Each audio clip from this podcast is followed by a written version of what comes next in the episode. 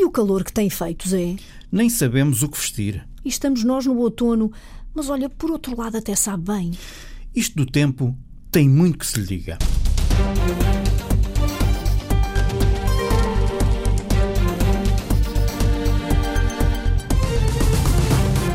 O tempo para trabalhar, O tempo em família, o tempo para dormir, os tempos da canção, os tempos do desporto. os tempos do relógio de sombras. Vamos ter tempo para falar disto tudo. A gravar? Sim, estamos a gravar. Então, o Manolo meu é uma moda espanhola. Vou tocá-la primeiro com a flauta e depois termino ou acabo de tocar com flauta e tamboril. Não, toque depois. É isso, Nuno Amaral. A flauta e o tamboril vêm depois. O que nós queremos saber agora é das campanas que marcam o tempo aí em Miranda do Douro. Pode vir a chuva ou a trevoada. É melhor cantar atenta no brada. Tenta nobrada, não venhas tan cargada, nem de terra nem de barro, vai-te a carregar a la terra Santiago. Tenta nobrada, tenta nobrada, não venhas tan cargada, nem de terra nem de barro, vai-te a carregar a la terra Santiago. Atenta no brada, um cântico espanta a tempestade, um rebate de sinos. Quer dizer que, que a pus menina trovoada muito forte, que espalhava. E já não me tão forte. Já não fazia tanto mal ao, ao, ao campo. Tenta no brada, não venhas tão carregada, vai a se carregar, ela tira a saiada. E o toque era um toque que tinha uma frase que era Tenta nobrada, não venhas tão carregada, vai-te-se carregar a la terra de Saiago. Terra de Saiago é a Espanha. Assim ficou mais claro. O toque ou o repique dos sinos a marcarem o cotidiano em Sendim, Miranda do Douro. Portanto, lá está a pergunta que o senhor me fez. Os sinos marcavam ao dia. Os sinos a marcarem o dia. O sino ainda vai marcando o cotidiano aqui das nossas terras. Marcam os sinos, as campanas, ainda o ritmo dos dias, os afazeres, as representações coletivas, os apelos religiosos. O que está a acontecer agora? E agora vai haver uma, uma missa. E ele toque da missa de las almas, portanto, e eh, deles mortos. O povo junta-se ao largo, em Sendim, vila que dá ritmo ao Planalto Mirandês. É Silvino, Silvino Aleixo. Conhece o toque dos sinos, das campanas, tem na memória as regras que impõem, as leis expostas em papel de ritmo. Já vim, eh, vindo dos nossos avós, antigamente se lhe tocavam nas campanas, esta hora, se lhe tocavam nas trindades. Todos os rapazitos tinham que ir para casa. Uns quilómetros adiante, pelo granito do Planalto Mirandês, em Freixeira, Ora bom, eu sou, como é dizer, Ângela Ribas, e na terra que bem conhece chamam-lhe Tiângelo. eh, nascido e criado em Freixiosa de Vila Chá da Braciosa, Miranda do Douro. Tiângelo, gaiteiro, pauliteiro, homem que também conhece e toca as trindades. Ao escurecer, a mocidade, a rapaziada andava a brincar na rua, depois de recolher as vacas, aqueles que estavam com as vacas, que eram boieiros, que não, andariam com as canhonas por fora. Quando tocavam as trindades, que eles chamavam as trindades, ah lá, nós corremos para casa. Eram as ordens que nossas mães nos davam.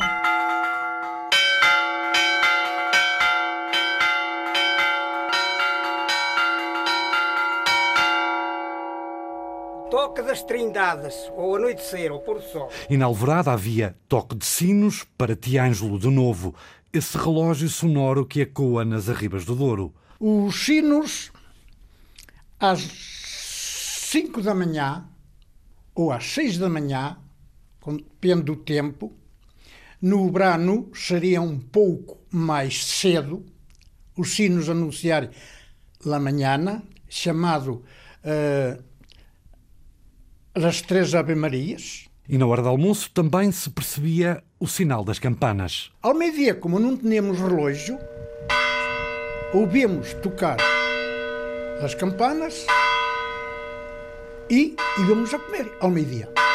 Ou seja, os sinos, as campanas, decidiam a vida do povo. As campanas. Decidem da vida do povo. Do povo. Assim não percebemos. As campanas decidem da vida do povo. Marcam o tempo. Marcam o tempo. O tempo. O tempo. Marca o tempo. O tempo. Eu agora vou a tocar a sirigossa. Tiângelo, homem dos sete instrumentos.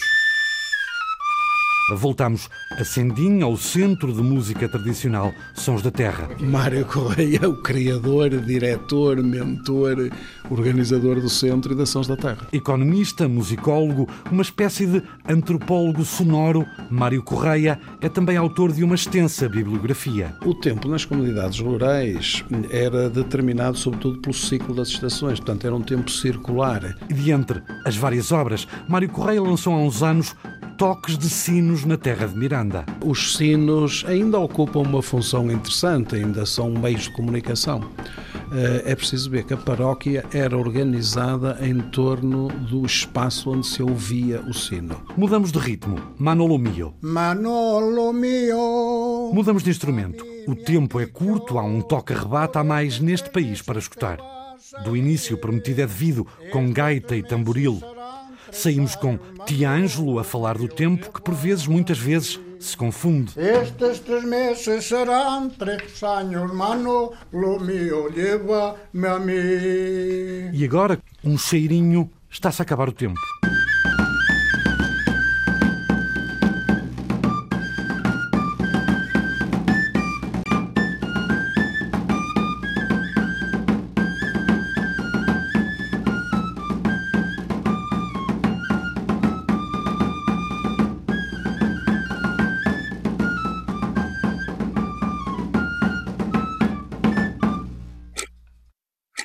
Esta noite vamos dormir mais uma horinha.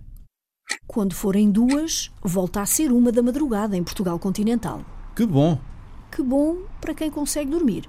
Ah, pois, há pessoas que sofrem de insónia. O Miguel Bastos foi falar com algumas dessas pessoas e com um especialista em distúrbios do sono.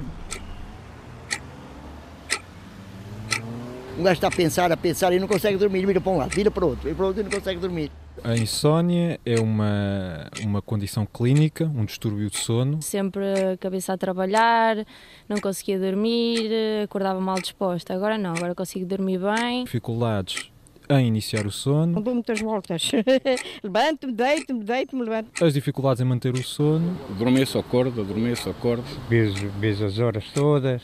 Vou à casa de banho, por exemplo, às duas horas da manhã e depois para adormecer é um canseiro. E o acordar mais cedo do que a hora desejada. Daniel Ruivo Marques não dorme em serviço. Ele é especialista em distúrbios do sono. Portanto, a minha formação é em, em psicologia. Doutorei-me recentemente e estou envolvido em, em muitos projetos relacionados com, com o sono e com a insónia, mas não só. Lição número 1. Um.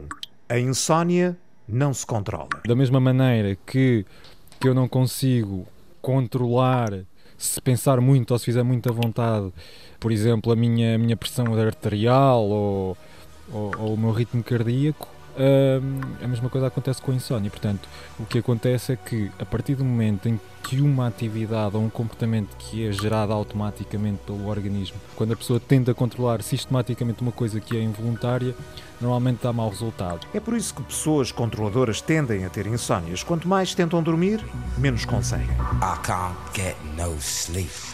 E arranjam-se estratégias.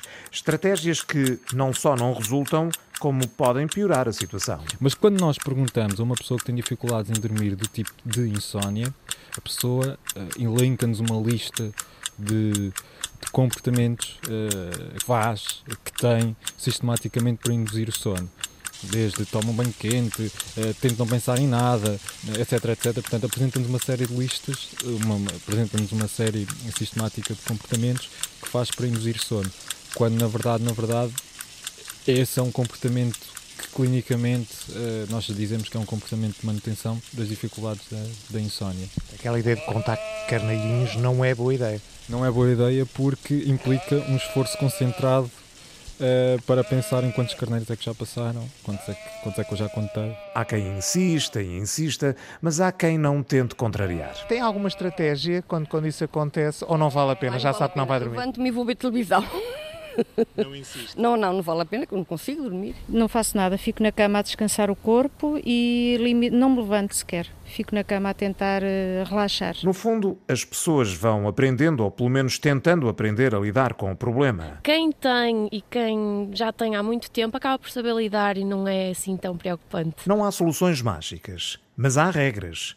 Não se deve trabalhar na cama, nem comer, nem usar equipamentos eletrónicos, nem estar demasiado tempo na cama sem dormir. Se ao fim de 20 minutos está na cama e não está a conseguir dormir e se sente muito ativada, deve sair da cama e ir para uma divisão, se possível, diferente e fazer outra tarefa qualquer. A cama é para dormir, só para dormir ou, ou quase. A única exceção é a atividade sexual. Isto porque a cama de quem sofre de insónias acaba por funcionar como uma espécie de fator de stress adicional, um local onde se pensa nos problemas da vida, do trabalho, da família. Era pensar em tudo, era a pressão também de, de ter uma boa média para entrar na universidade, e o que é que eu quero fazer, o que é que eu não quero, e depois os pais puxam para um lado e o desemprego neste país é o que é e uma pessoa fica perdida. O que é que eu gosto afinal? É os filhos, é o marido, é casa, é, é tudo. Para o especialista em insónia, os comportamentos podem e devem ser trabalhados. Os comprimidos para dormir resultam, mas apenas em situações pontuais. Para quem sofre de insónias com regularidade, a intervenção tem mesmo de ser de outro tipo. Estas intervenções não farmacológicas têm alguns inconvenientes, que é exigem tempo, exigem motivação e exigem perceber uh, um aspecto muito importante que é há altos e baixos e isso é perfeitamente normal. É preciso tempo, tempo e paciência, mas o prémio pode ser bom. Uma boa noite de sono.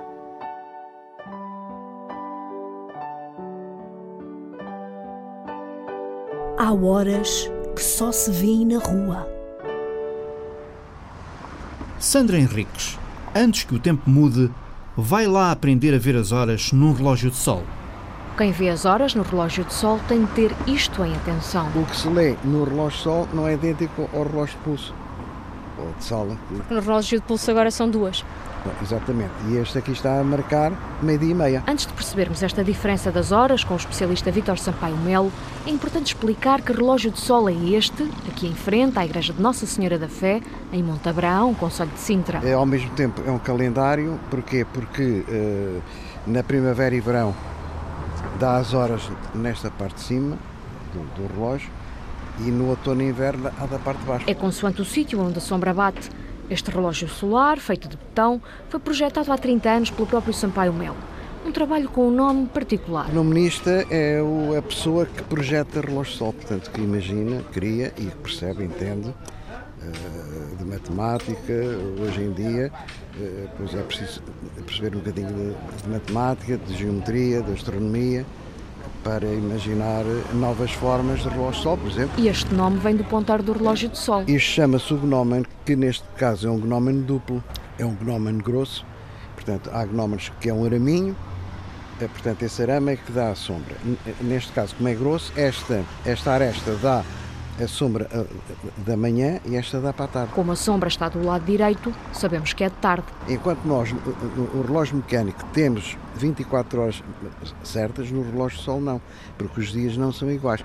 Contudo, no, no fim do ano, dá as, as, as 24 horas. Portanto, e agora, como ainda não mudou a hora? E como, e como, portanto, e como a hora solar verdadeira não é igual à hora legal, ainda por cima agora adiantamos agora, o que se lê no relógio sol não é idêntico ao relógio de pulso. É que o relógio de pulso marca duas da tarde. Seria natural que o relógio solar marcasse menos uma hora, porque ainda não mudamos para a hora de inverno, portanto seria uma da tarde.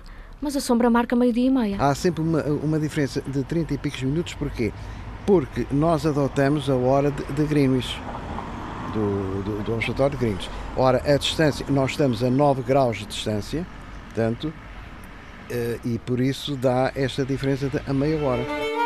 Noutros tempos, antes do século XIX, não havia fusos horários. Cada terra tinha o seu meio-dia. É quando o sol está à vertical. Em Lisboa é meio-dia e passado um bocadinho é meio-dia em que é luz e passado um bocadinho é meio-dia em Sintra. Por questões práticas, depois é que se um país resolveu unificar a hora, uma vez que apareceram relógios mecânicos e houve um indivíduo do Canadá que disse, é pá, melhor nós dividirmos eh, a terra em gomos são os fusos horários, para que as pessoas saibam que na Terra tal é tantas horas. Mas Sampaio Melo aponta outra razão para os relógios de sol terem caído em desuso. Em 1930 ou 33 apareceram os VIPs horários e os VIPs horários é que destruíram finalmente o uso do, do relógio de sol, porque até ali as pessoas no campo, etc., tinham um cavaquinho, que era um relógio de sol de madeira pequenino, e eh, o, o, agricultor cá fora punha aquilo ao sol dizia à mulher, acerta aí o, o relógio de parede porque os relógios pequenos não funcionavam bem. Os relógios de sol podem ser muito diferentes. Sampaio Melo, que é um dos fundadores do Instituto de Investigação, Estudo e Divulgação do Quadrante Solar, tem muitos relógios de sol que tem mostrado ao público em exposições, mas este, que cabe na palma da mão, é especial. É o semáforo solar que eu criei para as pessoas verem se era boa hora de tomar banhos de sol. Feito de madeira? É feito de madeira e como é só para ver se são boas ou más horas, tem só as horas de verão, nos meses de verão, mais, e mais um ou dois.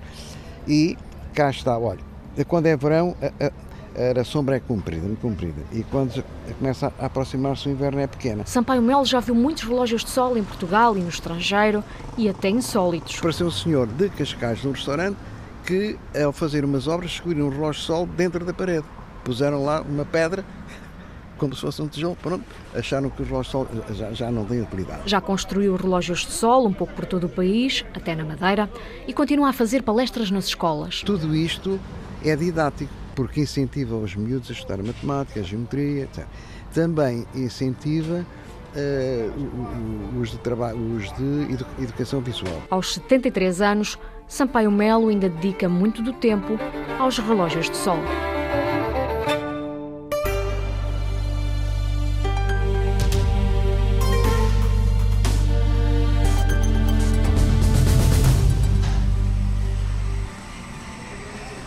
Nos tempos que correm, o tempo é valioso. Sabes que há mesmo um tempo ótimo. Nem tarde, nem mais cedo. É o segredo numa empresa de transportes, por exemplo, não é, Frederico Pinheiro? Diz-se que o tempo vale dinheiro, mas nunca se especifica quanto. Afinal, quanto vale o tempo? Para o tentar descobrir, viemos ao Carregado, a 40 km a norte de Lisboa, onde está a maior empresa de transporte do país, a Luís Simões. No armazém, dezenas de empilhadores carregam mercadorias sem parar.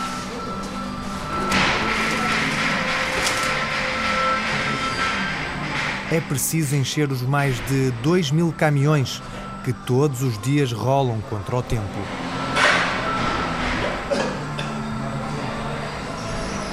A Luís Simões trabalha com a Kaizen, especialista em melhorar os tempos de produção.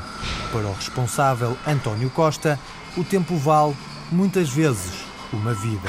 Se pensarmos num hospital e se pensarmos num utente que tem um problema de saúde e que tem uma consulta dessa especialidade, eh, o utente espera um determinado tempo. Uh, obviamente que o problema não, não está resolvido, não se resolve só porque foi detectado, não. Naturalmente o problema estará a evoluir, estará a avançar. Ora, nos processos administrativos eh, que, que têm que se realizar para que essa consulta aconteça, existem desperdícios e esse é o motivo pelo qual o, o utente, o paciente, espera muitos dias, muitas semanas, muitos meses por essa consulta. Se conseguirmos otimizar esses processos administrativos simples, então vamos conseguir eliminar desperdício, reduzir o tempo e esse utente, esse paciente, consegue realizar a consulta em menos tempo. E qual é, qual é o resultado disso? É, o resultado disso é que às vezes problemas eh, deixam de ser problemas porque se conseguem resolver a tempo. Vidas que se salvam com a melhoria do tempo nas empresas. Um objetivo que tem origem no outro lado do mundo, no Japão. Nós descendemos da Toyota e, e na Toyota, nos anos 40, eh, existiu um senhor muito importante para a organização chamado Taishi Ono, que foi o, o pai do sistema de produção da Toyota, que concluiu o seguinte: tudo o que nós temos que fazer para otimizar esta companhia é encurtar a linha de tempo desde o momento em que o cliente nos encomenda um carro até ao momento em que recebemos o pagamento desse mesmo carro. Portanto, tudo o que temos que fazer é encurtar esta linha de tempo. O que é que isto significa? Se eu encurtar esta linha de tempo, eu estou a ser mais eficaz no meu processo produtivo, estou a ter mais eficiência, estou a ter mais produtividade, porque tenho menos desperdício associado. Significa que vou satisfazer plenamente o meu cliente. Fora do armazém, alinham-se oito caminhões que estão a ser carregados ao mesmo tempo. A entrada e saída de veículos é constante. Agora falamos com Dalila Tavares, diretora na Luís Simões. Explica-nos que o importante não é produzir depressa e muito menos devagar. É preciso é chegar no tempo ótimo. Não é tanto como dizia há pouco, o chegar mais cedo, o chegar tarde é sempre um problema. O antecipar nem sempre é positivo, porque se eu antecipar uma chegada a um destinatário que não esteja preparado para me receber, estou a gerar ineficiência na cadeia, porque vou ter um caminhão, um condutor e as mercadorias à espera e não vou conseguir entrar no, no destinatário. Por isso, mais do que o chegar antes, é o chegar no tempo planeado, dentro da janela definida. Poupar horas, minutos ou até mesmo segundos pode valer milhões de euros para as empresas. Por isso, a Luís Simões juntou-se a uma das maiores produtoras de papel, a Altri, para transformarem o processo de entrega de matéria-prima, explica Dalila Tavares. Melhorámos um processo que era de, cujo objetivo era transportar pasta de papel desde a fábrica até, um, até ao, ao porto para depois seguir em, em navio e era feito com um conjunto de viaturas mais pequenas, com menor capacidade e que faziam 5, 6 uh, entregas diárias. Nós revimos o projeto em conjunto com o cliente, alterámos uh, as especificações das viaturas, alterámos o processo de carga, por exemplo, nós passámos uh, a carregar um caminhão que se carregava em cerca de 11, 12 minutos em uh, 2, 3 minutos e isto quando estamos a falar de modelos onde carregamos 30, 40, 50 caminhões por dia, isto ao longo do dia tem uma repercussão muito grande. Para ter ideia, em traços muito gerais, nesta operação em concreto, a equipa conseguiu reduzir em 4 mil o número de expedições uh, por ano, ou seja, o número de caminhões a circular na estrada, para a mesma quantidade de produto transportada. Com isto, o que conseguimos foi fazer a operação em menos tempo e fazer a operação a um custo mais competitivo e fazer a operação reduzindo o impacto ambiental. Estamos a falar de cerca de 25% em todas estas uh, variáveis minutos de ouro para as empresas e também para o ambiente. Aqui na Luís Simões está na hora de deixar sair mais uma mão cheia de caminhões. Querem chegar a tempo ao destino final. Nem um segundo a mais, nem um segundo a menos, no tempo ótimo. E em família? O tempo ótimo é quando estão todos juntos. E na família Fonseca são muitos. A Alexandra Madeira acompanhou um dia na vida do pai Miguel a cumprir horários. De manhã, de casa com o pai, saem sempre três no que Miguel Fonseca já chama de autocarro escolar. É uma viatura de sete lugares, cadeirinhas para várias idades, na entrega e apanha de filhos, sobrinhos e amigos, com esquema bem elaborado a cumprir à risca. Eu tenho um Google Drive, tenho o calendário semanal de cada um deles porque senão eu não, não me lembro e, tenho, e, recebo os lembretes quem é que tem que ir buscar, quem, onde é que eles estão. Temos isso tudo bem, bem definido com quatro filhos, se não fizermos assim é fica caótico. Os horários são diferentes. O Pedro de um ano segue todas as manhãs com a mãe para a creche. A Helena faz uma pausa antes da entrada na escola do primeiro ciclo. No sexto ano, a Teresa entra sempre cedo, mas o Miguel, na mesma escola básica, tem manhãs livres e tardes preenchidas. O leque de apoios é fundamental. Pelo menos a logística fica facilitada se temos amigos ou membros de família que também possam ajudar nesse sistema e que também tenham filhos nas mesmas escolas. E então, como a Helena só entra às nove e um quarto, eu deixo a Helena em casa de uns cunhados, porque tem um filho que também vem para, a mesma escola, então isso já fica da responsabilidade deles. Eu continuo o percurso para às oito e um quarto deixar os outros dois na, na escola e depois sigo para o trabalho e às oito e meia já estou a trabalhar. Tempo contado, mas aproveitado, Miguel Fonseca tem tardes certas para os tours com as crianças. Primeira paragem e surge a Teresa e a prima afogueadas da brincadeira no recreio. A minha filha e depois vamos e também a Madalena, que é a minha sobrinha. Cabemos todos no carro? Cabemos, cabemos, sim. As duas no banco de trás. Vamos lá? Está tudo? Não se esqueceram de nada? Casaco, mochilas, tudo pronto? Vamos lá então?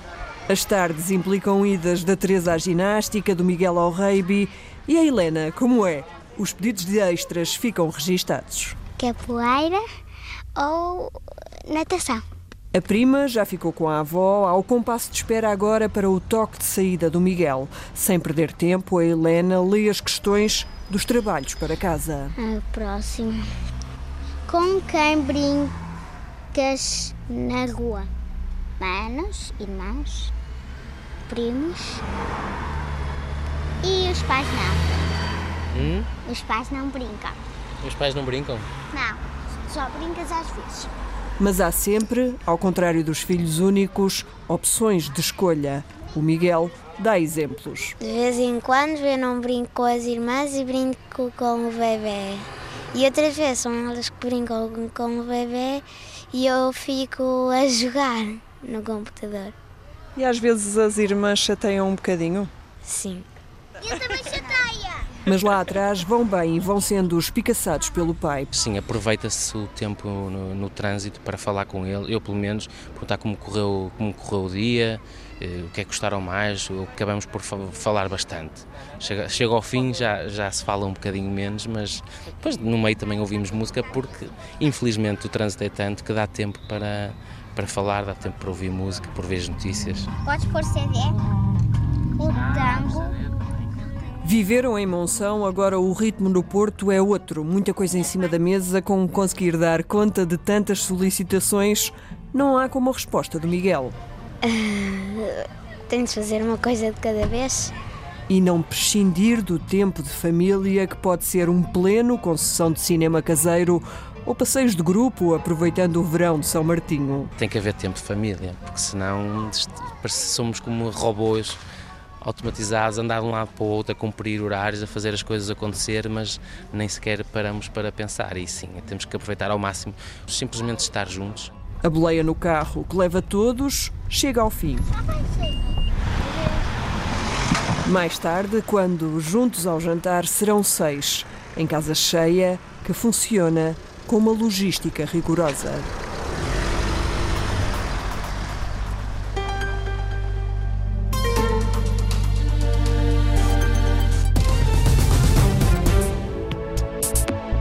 Para saber como vai estar o tempo, é preciso estudar. A Rita Fernandes foi à Faculdade de Ciências Sociais e Humanas de Lisboa.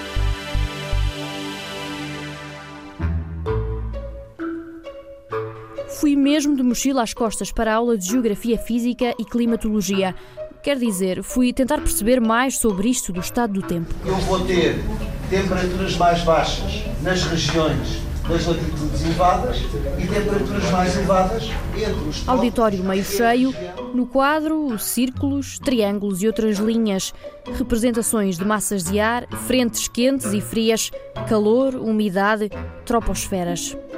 Francisco. Eu escolhi o curso de Geografia Planeamento Regional porque, pronto, eu acho que sempre desde pequeno me interessei por mapas e por, pela geografia em geral. Comecei o curso há um mês, mais ou menos. Uh, ainda não pensei bem no que é que é para o meu futuro, mas, mas começo a ver agora saídas, eu começo agora a explorar mais na internet e a faculdade também me dá informações acerca de futuros uh, empregos e saídas que este curso me dá.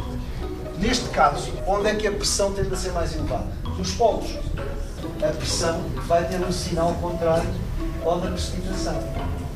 Nós falámos na questão das massas de ar, porque é, é essencial perceber o que é uma massa de ar para depois tentar perceber o que são as perturbações frontais. E falamos nas perturbações frontais porque são o mecanismo que é responsável pela maior parte da precipitação que se registra nas regiões temperadas e, portanto, também aqui na nossa região, para perceber porque é que temos precipitação no inverno.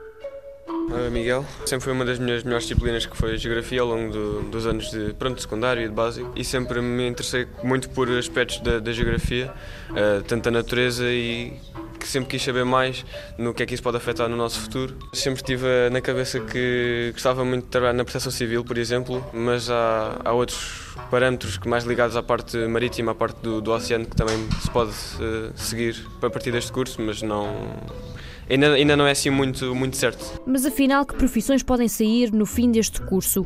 Será que estas caras vão mesmo ser os meteorologistas que nos vão dar a previsão do estado do tempo daqui a uns anos? Hoje em dia eh, a geografia tem uma gama relativamente grande de setores que lhe dão empregabilidade. Nós tivemos uma fase em que era muito comum a maior parte dos nossos alunos irem trabalhar para as autarquias locais. Eh, e na Houve área da meteorologia? Na área da meteorologia não, não há grande empregabilidade. O curso chama-se Geografia e Planeamento Regional, portanto dá as bases da geografia, mas aposta também numa formação na área do planeamento e nesse sentido a formação de base em termos de climatologia é a mínima ou é o, o essencial para que eles possam, quando trabalham, por exemplo, em planos de ordenamento e é preciso trabalhar nas questões do clima, tenham um mínimo de formação que permita fazer esse trabalho. E a climatologia é diferente da meteorologia. Utiliza os mesmos dados, mas a, a, a climatologia normalmente trabalha e a partir dos dados recolhidos pela meteorologia tenta perceber o clima e justificar porque é que acontecem determinados fenómenos para depois os poder ter em conta no ordenamento do território. A aula acabou, mas ainda há uma dúvida que eu tenho de tirar. Confirmo que é uma das que tem uma das mais elevadas taxas de reprovação. Facilmente se percebe porquê. Os nossos alunos vêm sobretudo das humanidades, o que significa que trazem uma preparação de base eh, muito reduzida para entrar nestas matérias com facilidade. Eles têm mais sucesso noutro tipo de disciplinas que têm a ver com a geografia, sobretudo com a geografia humana e com o planeamento, e têm menos sucesso nas disciplinas mais relacionadas com as ciências naturais e, por exemplo, também com a matemática.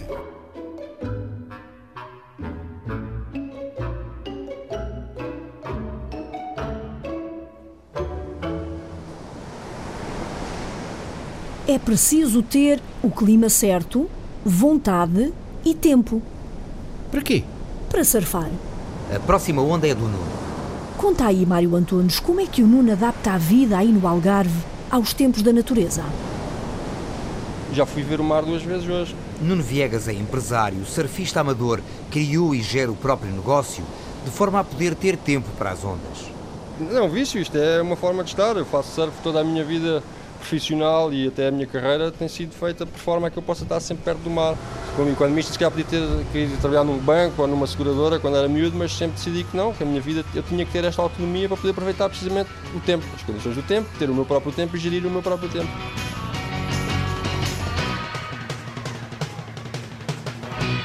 Um gestor de negócios que gera o tempo o tempo do dia a dia para trabalhar, para estar com os amigos, fazer a vida normal das pessoas, mas simultaneamente tem que encaixar neste tempo profissional e pessoal o espaço para poder ir fazer o surf, porque a natureza não se coaduna com os nossos horários.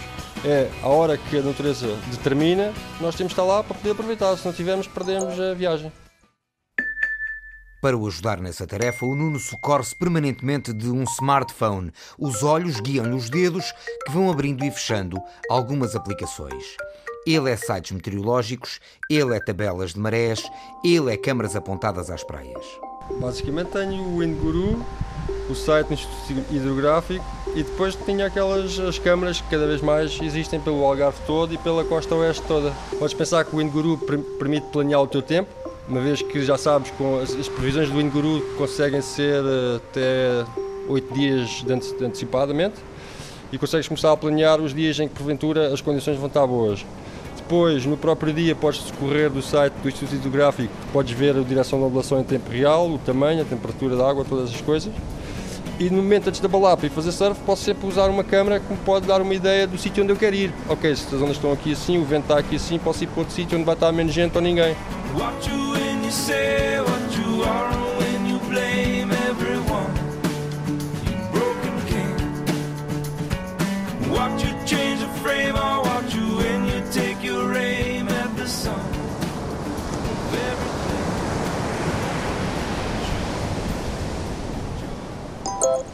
É o smartphone que lhe vai trazer a boa nova.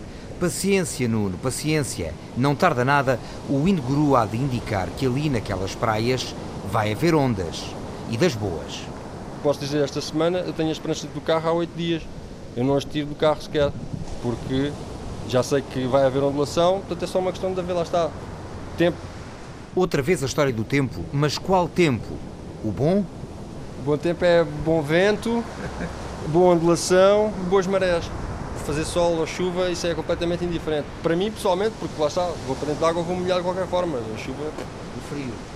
O frio não, a tecnologia ajuda-nos nisso. Temos os fatos, os fatos isotérmicos que permitem que estejas 40 minutos dentro de água a fazer surf. Fatos, botas, luvas, gorro, tudo. Portanto, um dia perfeito. Pá, podia ter sido hoje, não fosse o vento. O surf depende do tempo e não é o único. Fernando Eurico, fala-nos do tempo e do desporto. É sempre uma corrida contra o tempo. Cada tique faz avançar o movimento, cada taque confirma o princípio do fim. É no tempo estabelecido que se constroem, afinal, histórias de sucesso ou tristeza, em horas, minutos ou segundos. No tartan, consegue-se mesmo superar a lógica do tempo quando se alcançam menos de 10 segundos aos 100 metros. A cada 10 metros, menos de um segundo. A cada metro contabilizam-se uns míseros centésimos. Por isso, o tempo fez-se para ser batido. Nasceram os recordes. Uns duram anos, outros são permanentemente superados. Usain Bolt sprinting ahead, winning by daylight and setting a world record. Seja em terra, na água, no ar, com auxílio de máquinas ou simplesmente por mérito físico, individualmente ou em conjunto. Fazer sempre melhor, ficar na história dos tempos, dentro do tempo regulamentar ou, se necessário, em prolongamento do cronómetro. Tempo extra, compensação de tempo perdido por neutralizações. Cada espaço desportivo encontrou a própria terminologia. Há maneiras até de se contornar esta noção abstrata, impalpável, mas real. Inventou-se a iminência de jogo passivo, o antijogo, a falta de combatividade para se alertar quem desperdiça tempo e, ao contrário, a pressão do crono acelera os movimentos de ataque em poucos segundos. Call the timeout. Call the timeout. If that's the case, they don't have any, do they? Scoreboard indicates they do not. Quando as coisas não correm bem, para-se até o tempo. Timeout, desconto, intervalo, interrupção da contagem de tempo. Há jogos em que não há tempo limite e que dependem das condições do tempo. Há desafios que contam apenas pelo tempo útil, outros pelo senso de quem os arbitra e os indefinidamente possíveis só terminam quando alguém ergue os braços, seja em que tempo for. Na marca obtida, 50 segundos e 32 centésimos, 2 horas 31 minutos e 27 segundos, 4 horas exatas. Por um segundo se perde, por menos que isso, se pode fazer a diferença. Emerge a figura do cronometrista. E mesmo quando existem dúvidas sobre o tempo final de uma prova, pode congelar-se o tempo em photo finish ou em challenge para se confirmar se a bola está dentro ou fora. Yeah. It's, yeah, I understand. É no tempo de jogo que se soltam emoções e se tornam momentos lembrados para sempre. A vontade de celebração pode atirar um apressado olha a hora, mas é sempre o tempo do árbitro que conta até ao momento mais esperado. Aí vem o fim. Game over. E já não há tempo para mais.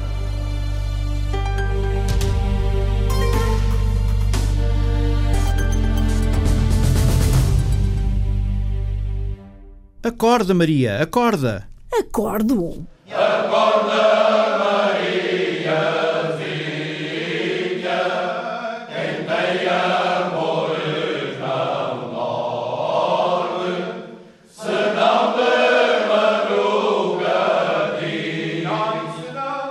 Acorda, Maria, acorda!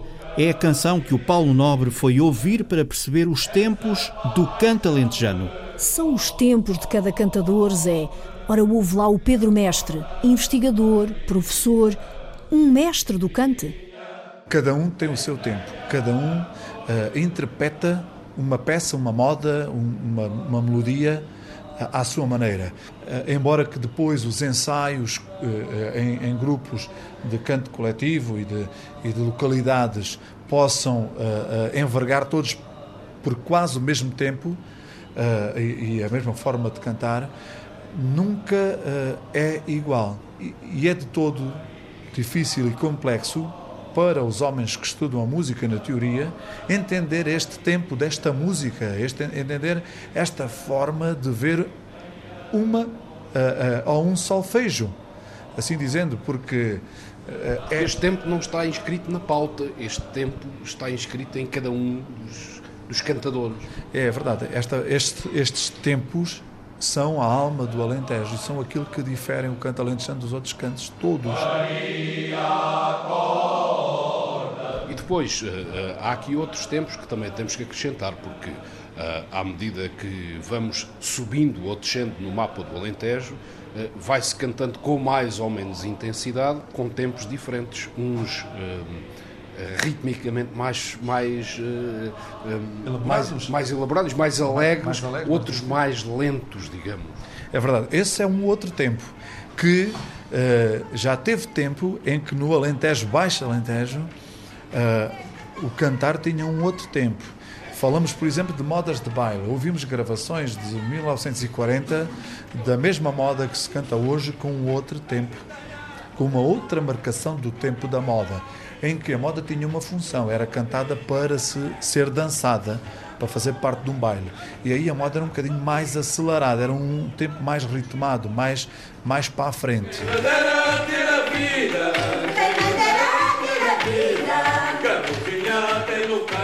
Hoje, a tendência, com a questão dos grupos corais e de forma organizada, os ensaios e tudo mais, o tempo tem tendência a atrasar, a ser mais arrastado. Cada caso é um caso, cada tempo tem o seu tempo, cada região interpreta esse tempo de maneira diferente.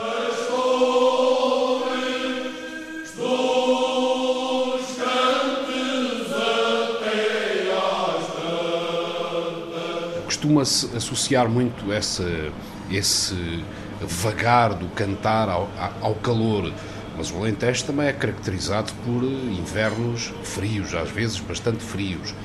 Há alguma influência neste tempo? Este tempo vai influenciar o tempo da música? O cante do Alentejo sempre esteve ligado à terra.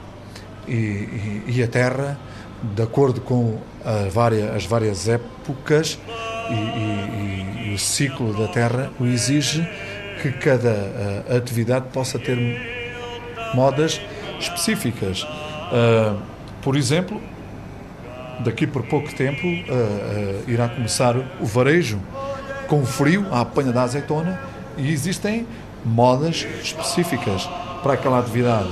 São cantos que só fazem sentido serem cantados naquela época e que, por exemplo, um, Natal sem frio, aquilo nem soa bem, nem para, não, não, não cai bem cantar o menino, cantar as janeiras, se não tiver frio.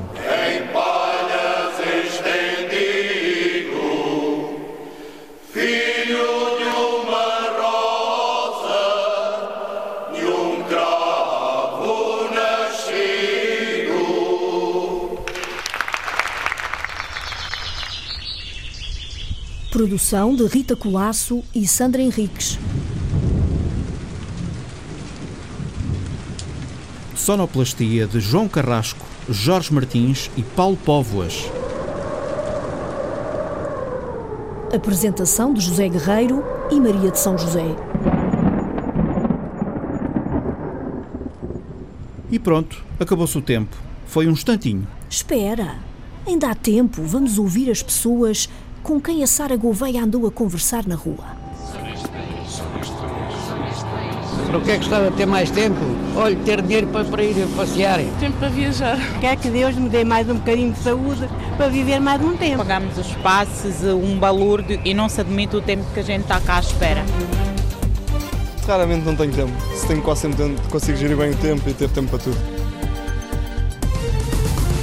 Horrível, está um tempo pesado. Está um tempo muito pesado. Só no outono, um, um calor esquisito Ora faz calor, ora faz frio. Eu, eu gosto dos tempos todos, sujeito. Tenho calor, tiro mais roupa. Este tempo assim é o tempo.